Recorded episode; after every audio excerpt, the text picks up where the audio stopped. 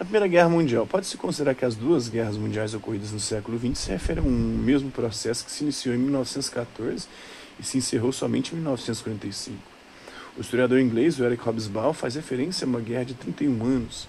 Os efeitos e as decisões da Primeira Guerra Mundial criaram condições favoráveis para que a Segunda Guerra Mundial ocorresse. Até 1914 não havia ocorrido nenhuma guerra mundial dessa proporção, nem com essa duração. Já foi embora aqui já. Fecha a porta, já não está aqui mais não, saiu aí para fora.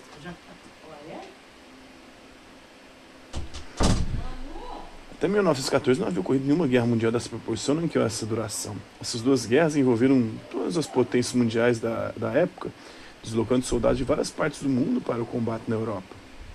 Alguns números são impressionantes. Na Primeira Guerra, por exemplo, morreram quase 2 milhões de alemães, mais de 1 milhão e meio de franceses, 500 mil ingleses, no total foram mais de 8 milhões de mortos. Na Segunda Guerra Mundial, o número de mortes mais que quadruplicou. Além dos soldados, milhões de civis também pereceram, cidades inteiras foram destruídas, em alguns países cerca de 20% da população masculina participou da guerra. Os avanços tecnológicos possibilitaram uma escalada muito mais agressiva da morte. A utilização de aviões carregados de mísseis na Segunda Guerra permitiu o bombardeio de populações inteiras de civis. Armas muito mais potentes, tanques sofisticados, armamentos químicos na Primeira Guerra Mundial e a bomba atômica fizeram com que a guerra do século XX ganhasse proporções inimagináveis um século antes. Dizemos que elas foram guerras mundiais por terem envolvido todos os continentes, mesmo que em momentos diferentes, fossem enviando soldados, fosse tomando posição e alinhando-se a um dos lados do conflito. O Brasil, por exemplo, participou dos dois conflitos, posicionando-se e enviando tropas, ainda que não tenha tido expressão militar significativa no desfecho do confronto. A Primeira Guerra Mundial, o Brasil passou foi vergonha, né? Mandou alguns navios, chega lá, a guerra tinha acabado e antes de chegar encontra algumas doninhas no mar e acreditam que era, acreditaram que eram submarinos e atiraram contra as doninhas, matando os golfinhos. Doninhas são espécies de golfinhos. Né? É uma participação vexatória. Na Segunda Guerra, na segunda, na segunda Guerra, o Brasil já participa de forma mais contundente e ajuda ali a lutar contra os fascistas na Itália. Na Segunda Guerra, o Japão bombardeou uma base militar nos Estados Unidos, além de ter apresentado pretensões imperialistas no Oriente. Embora as potências europeias estivessem na origem dos conflitos, muitos países se envolveram. Certamente não é possível compreender o que ocorreu no século XX sem estudar as guerras e as tensões desse período. Muito do que aconteceu depois de 1945, mesmo nos dias atuais, ainda se relaciona a essas guerras.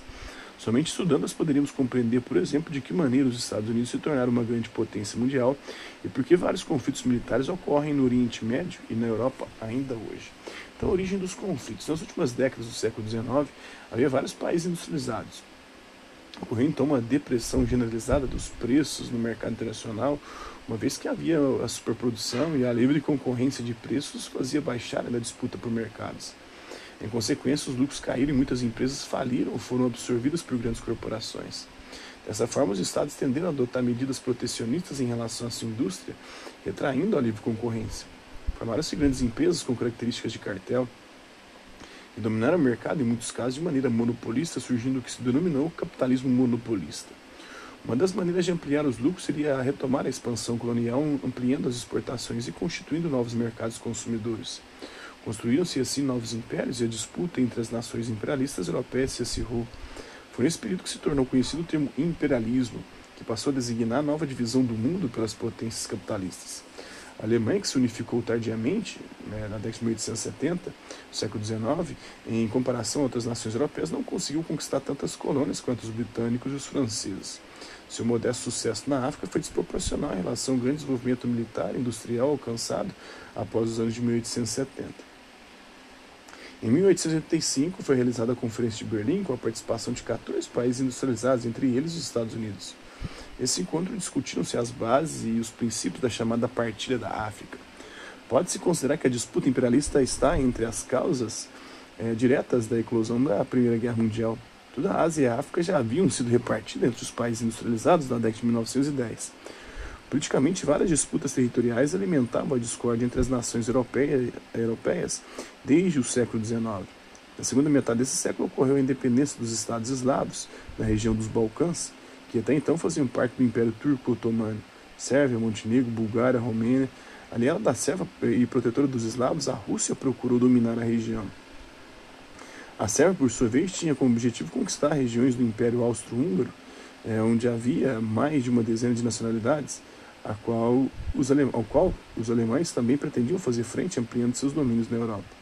A França, por sua vez, derrotada pela Alemanha em 1870 na Guerra Franco-Prussiana, aliou-se aos britânicos no combate a novas ofensivas germânicas. Naquele confronto, a França havia perdido a região da Alsácia-Lorena, rica em carvão, muito utilizado pelas indústrias.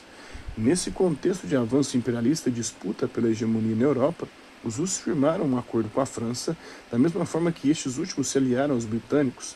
França e Inglaterra formaram a Entente Cordiale em 1904, consolidando a divisão da maior parte da Ásia e da África entre ambos. Em 1907, eh, definiu-se o que ficou conhecido como a Tríplice Entente. A Entente Cordiale virou a Tríplice Entente, unindo eh, França, Inglaterra e Rússia, aliado entre Inglaterra, França e Rússia. Nos termos é, é, do acordo entre França e Grã-Bretanha, pesou mais uma vez a partilha colonial da África. Em 1904, os dois países já haviam assinado um acordo secreto que deixava o Egito para os britânicos e o Marrocos para a França, excluindo a possibilidade de Alemanha explorar o Marrocos. Começariam assim a se formar as forças que entrariam em conflito na Primeira Guerra Mundial. Do outro lado, já havia se formado também a Tríplice Aliança, que reuniu o Império Austro-Húngaro, é, a Alemanha e a Itália. Esse último país, no entanto, embora tivesse conflitos com a França pela dominação de regiões na África, mantinha também conflitos de caráter expansionista com a Áustria-Hungria, pois disputava a região do, Tirol e da Ístria desde o processo de unificação, também em 1870, ocorrido algumas décadas antes. É, nesse contexto, a Itália assinou um acordo de não agressão com a França e a Rússia, tornando frágil sua posição na Tríplice Aliança. Tem uma representação francesa da divisão da África pelos países europeus durante a Conferência de Berlim em 1885. Né? As tensões na Europa tornaram-se mais agudas no início dos anos de 1910, especialmente na Península Balcânica, domínio dos turcos otomanos. Em 1912, a Sérvia, a Grécia e a Bulgária haviam formado a Liga Balcânica e desferido um ataque contra o Império Turco Otomano com apoio russo.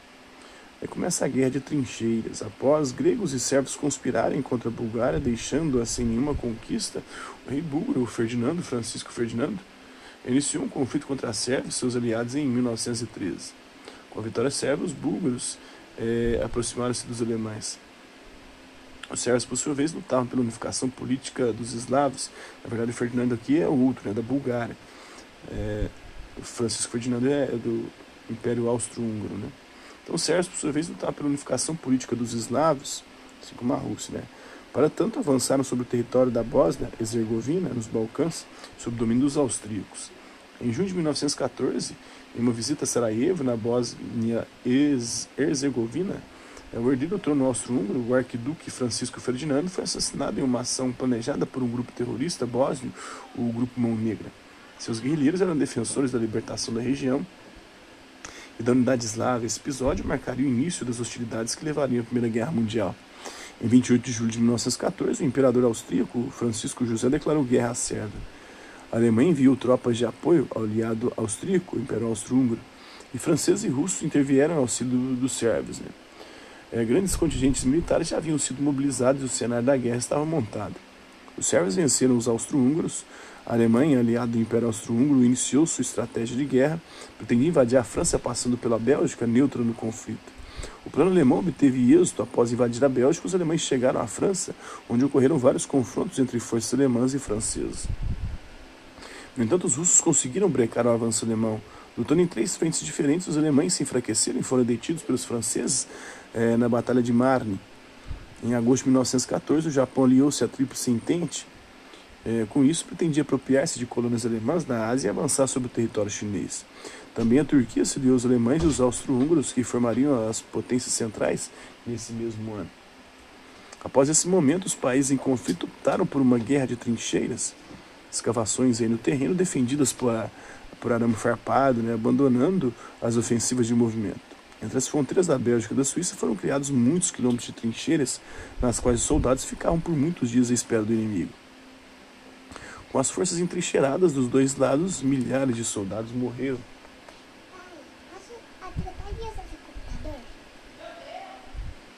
Só um pouquinho. É... Então, com as forças entrincheiradas dos dois lados, milhares de soldados morreram e nenhuma das duas partes conseguia avanços territoriais significativos. Com o apoio das tropas alemãs, os austro-húngaros atacaram novamente a Sérvia e derrotaram o exército russo, que perdeu mais de 300 mil soldados nesse conflito. A partir de 1915, os alemães passaram a utilizar gás venenoso para auxiliar nos combates. Os britânicos tentaram ocupar Istambul, capital da Turquia, nesse mesmo ano, mas não obtiveram sucesso. Ainda em 1915, a Itália, desrespeitando o acordo firmado com a Alemanha e a Grécia, aderiram à entente formada por Espanha, por França, Inglaterra e Rússia. Em agosto de 1916, a Romênia também aderiu ao entente e já a Bulgária aliou-se às potências centrais em outubro de 1914. Tanque de guerra britânico nas ruas de Berlim, na Alemanha, em 1918. Né? Então é isso aí.